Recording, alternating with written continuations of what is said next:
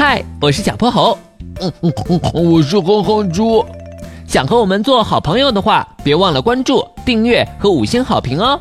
下面故事开始啦。小泼猴要去百科电台，寂寞爷爷的叹气。翻开波波城一百个传说故事，小泼猴今天阅读的是一个关于古老大榕树的传说。波波城西边的大榕树已经活了两千九百九十九岁，它是世界上最博学的树精灵，什么问题都难不倒它。如果得到了它的祝福，就会变成世界上最有智慧的人。最有智慧的人，那我以后再也不怕考试了。小泼猴，我们快去找他吧。不过出发前，我还得先去一趟玄教授的实验室，拿上植物翻译器。乘坐着筋斗号，两人来到了波波城西边。那里有一棵巨大的榕树，就算十个人手拉手都抱不住呢。这把超级大伞静静伫立在草地上，投下一片浓厚的阴影。小泼猴和哼猪带上植物翻译器，还没说话。就听到一声沉重的叹气。唉，榕树爷爷，你不开心吗？小朋友，你们你们能听得见我说话？当然啦，爷爷，你看，这是玄教授的发明——植物翻译器。有了这个绿色的小耳机，我们就能听到您的情绪和语言。哦，小玄啊。就是那个不爱睡觉的猫头鹰小朋友吧，他都当上教授了。想当年，他上化学课弄坏了实验室，还悄悄躲在我这儿哭鼻子呢。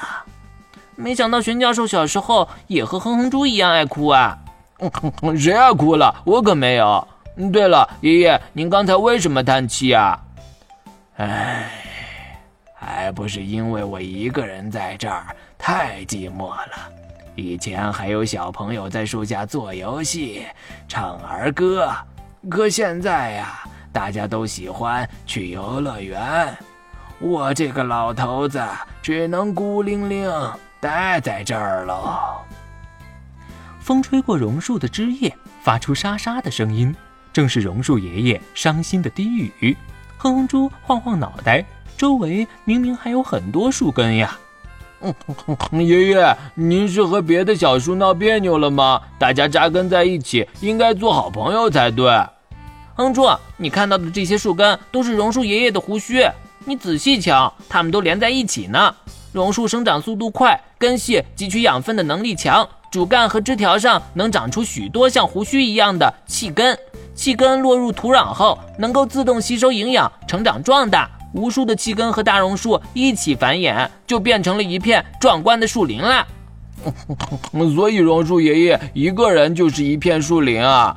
那榕树爷爷岂不是孤孤单单的在这儿待了两千九百九十九年了？这该多无聊啊！我也记不清具体多久了，但是啊，小玄爷爷的爷爷的爷爷，都是我看着长大的。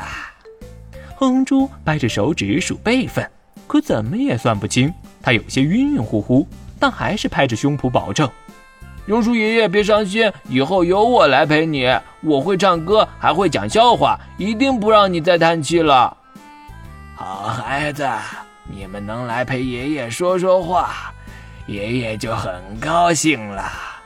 小泼猴和哼猪靠着榕树爷爷猜起了谜语。榕树爷爷真不愧是博学的树精灵，天文地理都难不倒他。一直到月亮爬上山坡，他们才依依不舍地和榕树爷爷告别。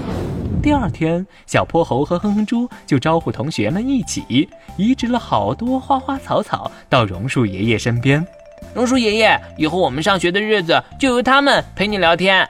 可爱的小花朵们躺在榕树爷爷的阴影下，害羞地说：“你好。”风吹过树叶，这一回哗啦啦的声音是榕树爷爷在开怀大笑呢。